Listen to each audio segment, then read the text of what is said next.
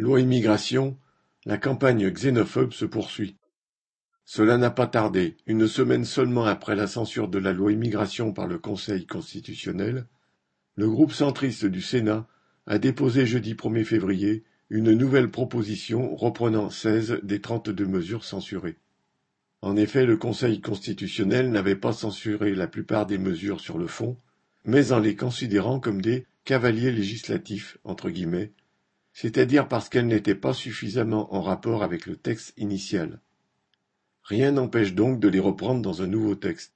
Celui-ci prévoit le durcissement des conditions du regroupement familial, qui ne pourrait être demandé qu'au bout de vingt-quatre mois de résidence en France, au lieu de dix-huit actuellement.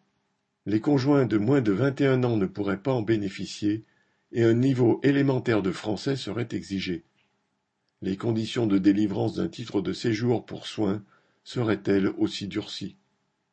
Les sénateurs ont repris ainsi certaines mesures instaurant une préférence nationale entre guillemets concernant certaines prestations sociales. Ils proposent que les allocations familiales ainsi que l'allocation personnalisée d'autonomie, APA, ne puissent être versées qu'au bout de cinq ans de résidence ou deux ans et demi pour les étrangers ayant un emploi. Ils reprennent aussi la création d'un délit de séjour irrégulier qui serait puni d'une amende.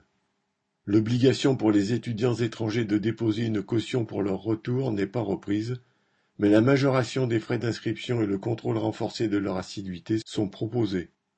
La campagne contre les travailleurs immigrés, présentée comme les responsables de tous les problèmes de la société, va donc continuer. Les républicains s'apprêtent à en rajouter en déposant leur propre proposition de loi, espérant, en reprenant les idées du Rassemblement national, récupérer une partie de ses électeurs.